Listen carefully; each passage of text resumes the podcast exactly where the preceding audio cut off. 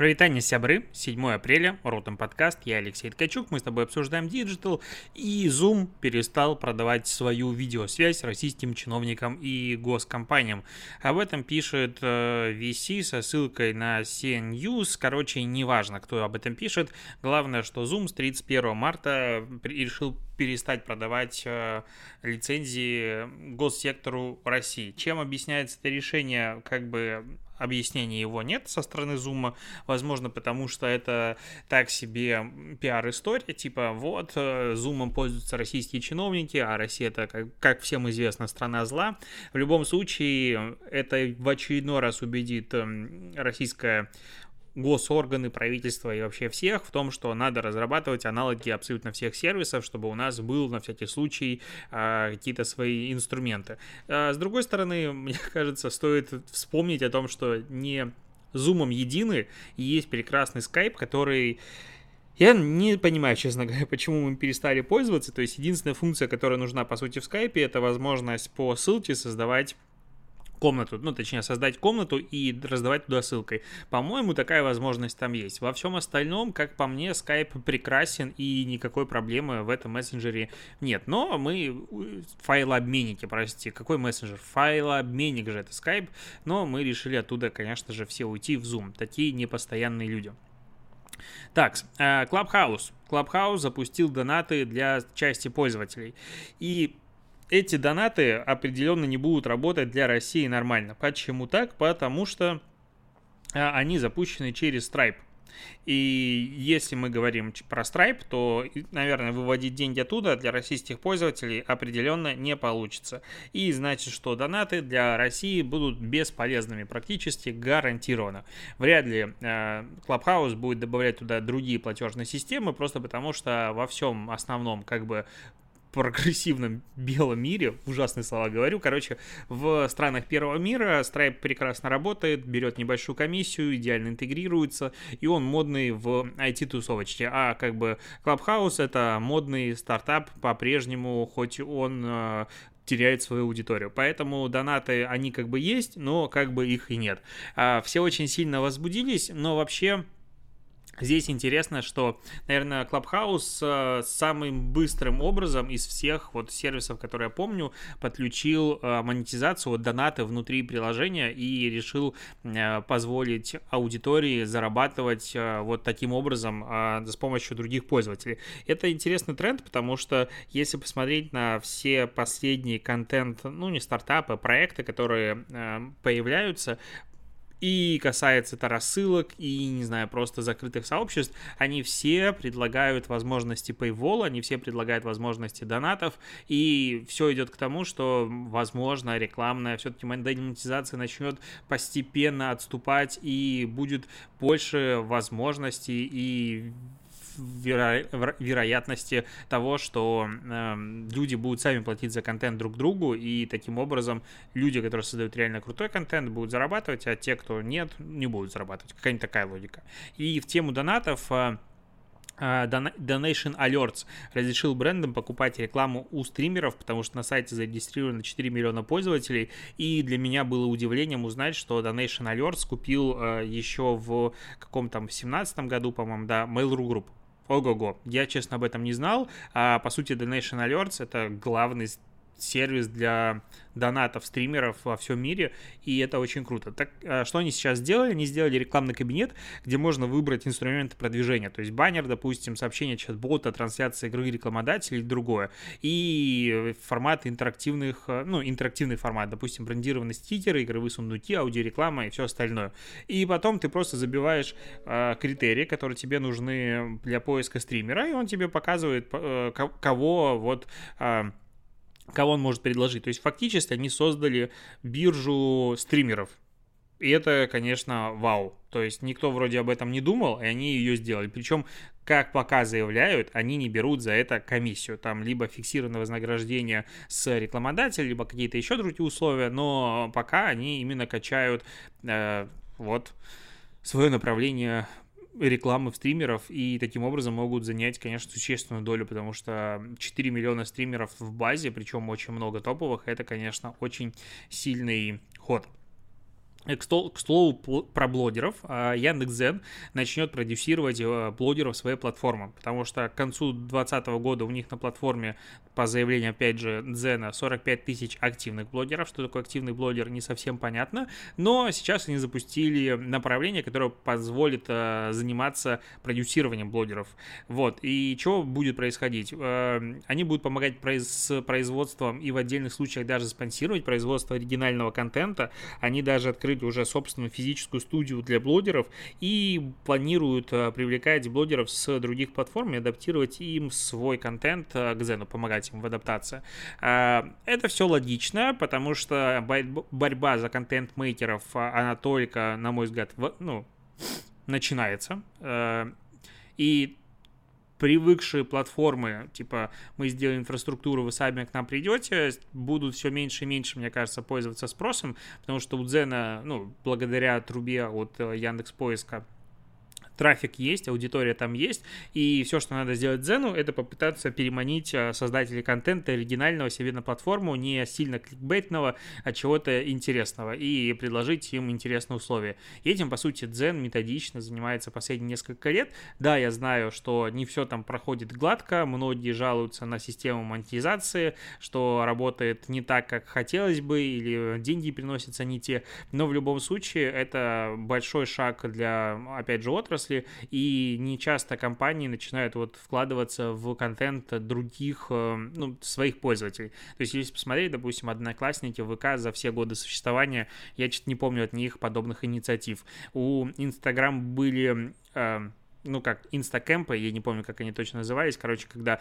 инстаграмеры собирались, и это было, наверное, в 12-х, 13-х годах, последние, возможно, в каких-то 14-х закончились, были даже сообщества, типа Инстаграм Беларусь, я помню такое, и они тоже там собирались, ходили по городу, что-то фотографировали, но это времена прошли, и как будто вот сообщество профессиональных контент-мейкеров, они перестали быть либо необходимыми, либо актуальными. Тут не знаю, как сказать. Потому что есть не форум блогеров, а, который раньше был, по сути, от живого журнала, сейчас они объединяют вообще все, но тоже как бы это очень мало таких инициатив, потому что нас, создатели контента, дофига, и, возможно, хотелось бы встречаться, обсуждать вещи, которые болят у каждого из создателей контента в душе. Но этого как бы нет. Вот такая Такая грустная мысль.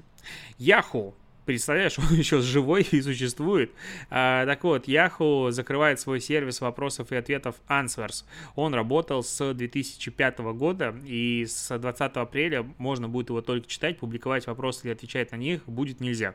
А, ну, видимо, проиграл он конкуренцию Quora, а, потерял трафик и, не знаю, а, кстати, и Google закрыл же свои вопросы. Вообще удивительно, что на Западе очень много сервисов больших, топовых позакрывалось, а у нас, наоборот, есть там а, Яндекс.Кью, он же качается, а, есть ответы Mail.ru, есть мой э, Native Ask, конечно же. Но я понимаю все проблемы подобных сервисов, это действительно очень непросто, с другой стороны, это шикарный инструмент э, низкочастотных э, запросов от э, создания, точнее, низкочастотных запросов от пользователей, и чем больше у тебя аудитория, тем больше низкочастотников ты, по сути, генерируешь самостоятельно, пользователь на них отвечает, и создаешь контент, не создавая его. И вот в этом стиле, э, в этом, точнее, формате, это, конечно, очень мощный инструмент для прокачки своего ресурса в поиске, потому что трафик туда, конечно же, приходит. Другое дело, что он не сильно задерживается, и он не сильно, скажем так, целевой, но как бы когда мы говорим про Яндекс, который монетизируется рекламой, все в этом плане а, очевидно и понятно. А к штрафам вернемся. Тут шут, суд, суд, шут, а, суд оштрафовал ТикТок на 2,5 миллиона рублей за отказ удалять призывы к подросткам выйти на митинги в Москве.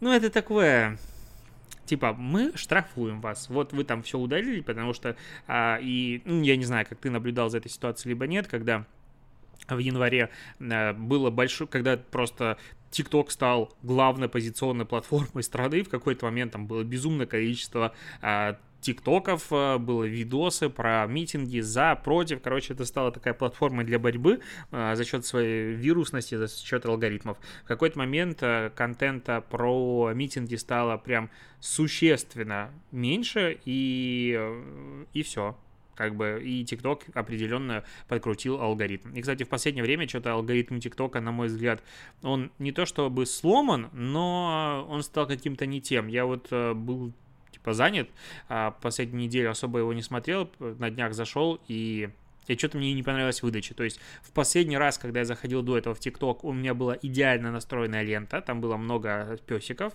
а сейчас прям стало все как-то не так грустно. Возможно, что-то экспериментируют появилось исследование от uh, Data Insight uh, по поводу онлайн-рынка в 2020 году в России, и оказалось, что почти половина всех продаж, 49% всех заказов, они были выполнены через крупные универсальные маркетплейсы. Uh, это как бы, ну, до хрена. При этом растет, конечно же, количество заказов. В 2020 году 830 миллионов заказов было выполнено, а просто для сравнения, в 2019 году 400 465 миллионов заказов, а в 2011 году 89. То есть рыночек очень сильно растет. Очевидно, что в 2020 году много заказов добавилось со всяких там, ну не знаю, там самокат, наверное, или Яндекса лавка, они учитываются, интересно, в этом исследовании, либо нет, потому что, ну, там заказы просто десятками идут, от того же от меня, и этого много. А, растут Wildberries, растет Озон, AliExpress, растет Яндекс.Маркет, растут вообще все, а, и если смотреть на долю а, e-commerce от рынка ритейла, допустим, мы отключаем а, весь, ну, точнее, берем только непродовольственный ритейл, так вот, Яком уже составляет в 2020 году 21%, а если добавить ну, полностью весь ритейл, то 9%. И это как бы до хрена, то есть э, это очень сильный рост, и, э, ну, скоро мы все будем покупать только в онлайне. И на тему этого в Америке а, сейчас как-то не сообщество, ну, короче, а, малый бизнес, он а, вписывается друг за друга, и малый и средний бизнес, и начинает э, объединяться против Амазона. А сейчас вот создают коалицию с целью ужесточения антимонопольного законодательства, потому что э, Amazon, он как бы классный, он берет, э, ну, это абсолютно логичный путь компании. У тебя есть безумное количество трафика, ты видишь огромное количество статистики по продажам, понимаешь, какие продукты начинают пользоваться спросом, и просто создаешь свои аналоги, начинаешь продавать их и зарабатывать вообще вдвойне, плюс на конкуренцию с этими продуктами начинают тратить деньги на рекламу, и, короче, это вин-вин стратегия полностью. А сейчас э, вот эта вот коалиция, э, основное их требование запретить э, доминирующим торговым интернет-платформам продавать на них свои собственные продукты наряду с другими продавцами. Здесь, э, что интересно, что STM существует, ну, типа миллиард лет, и если ты зайдешь в любой ритейл, э, не знаю, сетку, типа вот я вчера в Азбуку Вкуса ездил, там лосось, кстати, идеально по вечерам со 40% скидочкой можно взять. А, лосось, тунец, там всякие холодного копчения, прям рекомендую. Так вот, э, и там даже в азбуке вкуса дофига есть система. Если мы зайдем в ленту, в пятерочку, в перекресток, куда угодно, все ритейлы запускают свои собственные как они называются, господи, это свои собственные торговые марки. И это раньше не то чтобы не смущало никого, но об этом вот прям активно не говорили. Но когда появляется у тебя Яком, а, появляется Amazon, который делает, по сути, то же самое, потому что он также анализирует данные, он также запускает а, выигрышные позиции и, ну, как бы демпингует, то нет, давайте запретим. Вот это вот странная история. То есть раньше как бы это всех устраивало, а сейчас, пожалуйста, а, требуется запретить. С другой стороны, Amazon, конечно, дико доминирует на рынке Якома в Америке, и если ничего не начать делать, то эти платформы начнут доминировать вообще везде, и индивидуальные малые э, интернет-магазины, они просто уйдут уйдут в прошлое. Мне кажется, это, с одной стороны, конечно, типа, можно сказать, удобно и клево пользователю, потому что вот я тут на Яндекс Маркете заказал там себе пару а, покупочек, и у них есть возможность, что тебе ее привезут типа в твой район, в эту точку Яндекс Маркета, нет, э, быстрой доставки от Яндекса, короче, и ты ее можешь вызвать себе домой, там тебе за 15 минут доставят, э, условно, с пятницы. Это, конечно, кратно удобнее, чем, типа, тебе доставят э, твою посылку в понедельник с 9 утра до 6 вечера, как это обычно бывает у многих интернет-магазинов, да, это удобно, но с другой стороны, это сейчас это удобно, а дальше, ну, короче, я боюсь, я боюсь того, что будет дальше. Я об этом все время говорю. А Марусю тут вставляют в приложение ВКонтакте. Звучит ужасно. Короче, голосового ассистента от Mail.ru э, интегрируют во ВКонтакте, и якобы это первая подобная интеграция в истории соцсетей, ну, потому что, видимо, в голову до этого никому не приходило. А, ну, посмотрим, как она будет работать. Я, честно, пока не прочувствовал прикол голосовых ассистентов, они для меня, ну, как бы бесполезны. Вот, что еще сказать. Посмотрим, как будет работать Маруся во ВКонтакте, что она будет делать. А, есть классный заголовок под названием «Тим Кук планирует покинуть Apple». Я такой читаю и думаю, чё вообще, чё такое? А, читаю текст. А, это произойдет в течение 10 лет. Уже как бы а, нюансик, но потом. Глава корпорации Apple Тим Кук задумался об уходе с руководящего поста. По его словам, это может произойти в ближайшие 10 лет. Своими планами он поделился в интервью New York Times. А на вопрос, останется ли он главой Apple еще на 10 лет, Кук ответил, что это долгий срок и, вероятно, его дальнейшее руководство продлит, продлится не более этого срока. Вот. Он отметил, что не может предположить, чем он бы еще занимался вне Apple, бла-бла-бла, типа любит корпорацию. То есть никакого ответа о том, что все-таки уйдет, он не уйдет, и вообще что за бред, ну нет. Но заголовок есть прекрасно, потому что на этот заголовок кликбейтный точно хочется нажать и узнать, что ж там у Тим Кука-то происходит, потому что, ну как бы, это он построил фактически современную Apple. Да, понятно, что заложил Стив Джобс, но дальше он развивал, конечно же, э, Тим Кук и его достоинства здесь э, нельзя не учитывать. Ну, ладно. А, интересное про все-таки монополизацию рынка.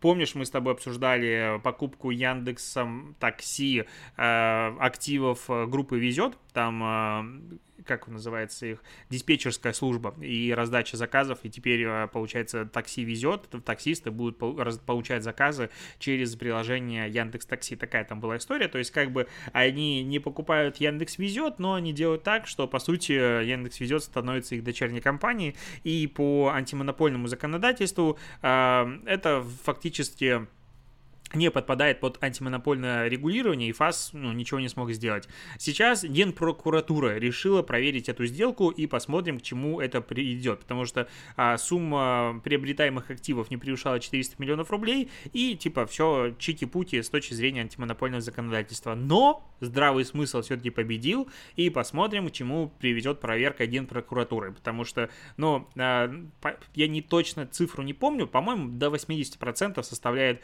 а, суммарная суммарно объединенная доля, вот Яндекс везет такси, э, ой, Яндекс везет такси, а, Яндекс Такси везет и вот этих всех дочерних сервисов, там Uber а, в регионах, и это, конечно, абсолютно не делает ничего хорошего нашему рыночку. А для нас, как потребителей, всегда выгодна конкуренция, жесткая конкуренция, битва за клиента.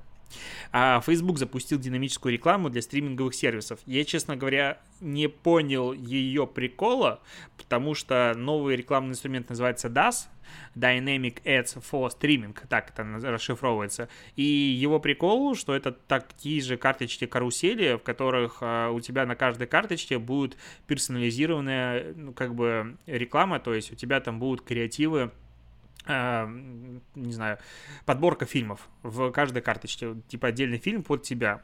Э, ну, это, по сути, обычный динамический ретаргетинг, э, но тут, возможно, мысль про то, что отдавать каким образом данные, то есть ты же не смотрел, а именно подборка под интересом и какой-то учет в таком стиле будет синхронизироваться. Плюс а, на макетах, а, на примерах а, показывается, допустим, там стол и телевизор на нем. И, возможно, ты можешь загрузить просто какую-то стоковую фотографию, выбрать типа зеленый экран, и туда будет интегрироваться изображение с фильмами, которые ты хочешь транслировать. Возможно, что-то в этом, ну, как бы, идея заключается. Но в целом прикольно, что Facebook такой смотрит, ага, конкуренция на рынке этих, как он называется, стриминга растет, надо сюда вписаться и дать инструмент, заработать денежек. Все логично. А, Восход снял новую рекламу Бруснити. В этот раз, короче, реклама Бруснити почему-то стала очень сильно обсуждаемой на составе, в чатиках маркетологов. А, Ее то Найшудер снимал, сейчас просто Восход. И вот новый ролик, очень простой, как бы там песня, кого она играет, э, у погоды нет плохой погоды, по-моему, такая, да, песня играет. Очень так романтичный настроенный ролик, он такой нежный, он снят на пленку, короче, по сюжету, типа, не знаю, это дизайнер или, короче, какой-то мужик, очень такой приятной наружности. Знаешь, э, мужчина в возрасте, когда ты ему доверяешь, такой, типа, отец, э, он ухаживает за садом внутри двора ну, брусники, жилого комплекса, который построил брусника. Он там что-то подкапывает, что-то подделывает, что-то там подрезает. Короче, с заботой смотрит, э, задумчиво в кофейне сидит, пьет кофе, и вот все такое. Короче, очень модно, стильно, красиво, молодежно. И, типа, его дочка рядом ходит, то ее собака обоссыт там дерево, то что-то еще, то выкопает а, тюльпанчик, но в любом случае ничего вообще не говорится. То есть просто сюжет про мужчину, который ухаживает за двором. Но при этом ты понимаешь, что, ага, этот двор, а, вот он, типа, классный, все. И ты понимаешь, что, ага, в дворах брусники, скорее всего, классно. Все. а, в этом идея ролика. Наверное, так. Интересно, как он будет продвигаться и использоваться. Но интересно, что эта статья получила сколько комментариев, я тут не смогу почитать. Короче, комментов 30, наверное, на составе. Обычно столько ничего не набирает. Короче, удивительным образом все засирают этот ролик, говорят, о, он бесполезный, но при этом все его обсуждают. Но прикольная логика. Вот. Volvo, это тоже пишет состав, э, сняла рекламный ролик э, про ультимативный краш-тест с неожиданным финалом.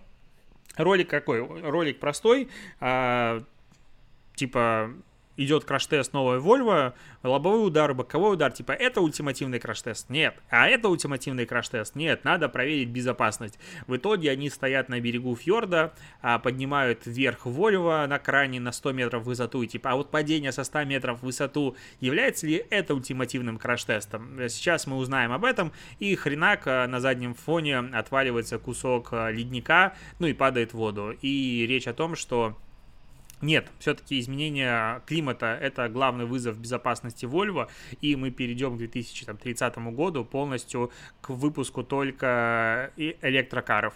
Ну, окей, я э, не могу сказать, что почему-то, вот не знаю, как тебе, но меня тема электрокаров – как будто она надумана экологично. То есть я уверен, что когда все компании сейчас объявляют о том, что они перестают э, разрабатывать новые э, ДВС и все там к 20 там, 30 годам, к 40 годам полностью перейдут на выпуск электрокаров, Евросоюз закрывает возможность продажи машин с ДВС э, с там опять же 30-х, 35-х годов, и все к этому идет, э, наверное, они что-то просчитали. Но, по сути-то, электричество, ну, наверное, логика такая, что в дальнейшем электричество будет получаться, а, опять же, экологичным а, образом, способом и не вредить природе. Соответственно, главная проблема будет в аккумуляторах, но с этим как-нибудь разберемся.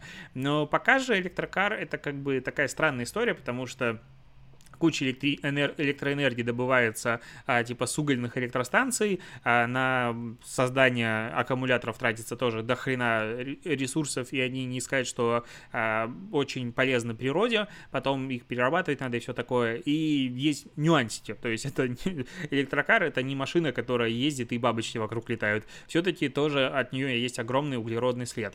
Ну, посмотрим, к чему это приведет. Меня как-то пока не заводят эти электрички, честно говоря. Хочется брум-брум-брум, и чтобы, как говорится, два, двухлитровым бывает только сок. А, заканчиваю подкаст. А, есть новая реклама от Microsoft, в которой высмеют э, iPad. Это, конечно, прикольно, что в Америке разрешено делать интеграции, получается, ну, точнее, рекламы, в которых используется твой продукт, используется продукт конкурентов, и идет прямое сравнение. Ну, как бы, это всегда такая история, что, типа, вот у Microsoft Surface есть сзади подставочка, а вот у нас еще приятненькая клавиатурка прицепляется, а он еще стоит, типа, дешевле, еще это полноценный компьютер. Да, но, но нет. А, ну, я очень любил и люблю, в принципе, продукцию Microsoft, мне нравилась винда, я сижу на Microsoft Office, а, там, облачном и на, на маке, и вообще прекрасно себя чувствую. Но при этом их а, железные устройства, они выглядят стильно, а работают как а, куски какой-то фигни. Когда смотришь обзоры у блогеров, я много кого смотрел по этому поводу, на ARM их устройства, они в принципе не адаптированы, под них приложений просто нет, даже майкрософтовские нативные приложения под него нормально не адаптированы. То есть они как бы выпускают продукт очень часто сырой и не дорабатывают его. Я же покупаю, допустим, тот же iPad рассчитываю на то, что он будет поддерживаться годы, и он будет работать, опять же, очень долгое время. В этом вся разница, да, ты, типа, э, не знаю, э, iPad Pro стоит на старте дороже, чем э, Surface какой-нибудь там, ну, этот планшет, зато он работает, и работает будет еще очень долго, и он реально, под него будет создаваться приложение, куча универсальных, вон даже ВКонтакте адаптировал свое приложение для iPad. Кстати, на VC он сегодня выпустил статью, команда разработки а, приложения под iPad. Почему они так затянули? Кстати, не особо объясняется почему. Они объясняют, что именно они делали вот а, для того, чтобы сделать это приложение, и по итогу оно сейчас стало универсальным. Соответственно, дальше приложение для iPad будет разраб- обновляться всегда вместе с основным, и они просто там сделали дизайн-систему, и это очень клево.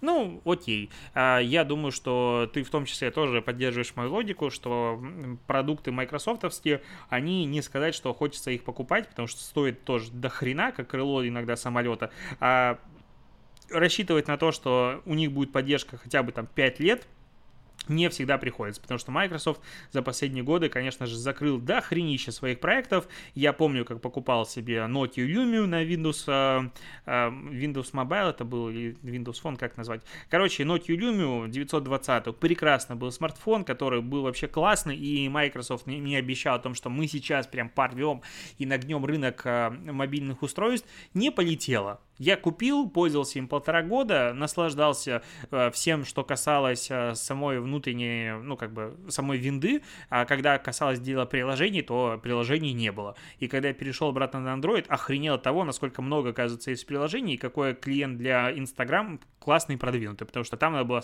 пользоваться сторонним клиентом, он назывался что-то там 9 я не помню, как он назывался, но не суть. И вот после этого ты смотришь и больше не доверяешь железным продуктам компании. Какая-то у меня такая мысль. А, вот, буду, наверное, заканчивать на этом подкаст. А, спасибо, что дослушиваешь. А, услышимся с тобой завтра. И тебе хорошей недели. У нас тут в Питере солнышко светит. С утра я записываю подкаст. И прям кайфово хочется. Душа стремится на улицу, но работы, да, хренища. Чувствую, не знаю, когда я наслаж... насладюсь весной, потому что надо работать. И всегда такое внутреннее стоп есть. Вот, такая мысль. Ладно, все, покеда.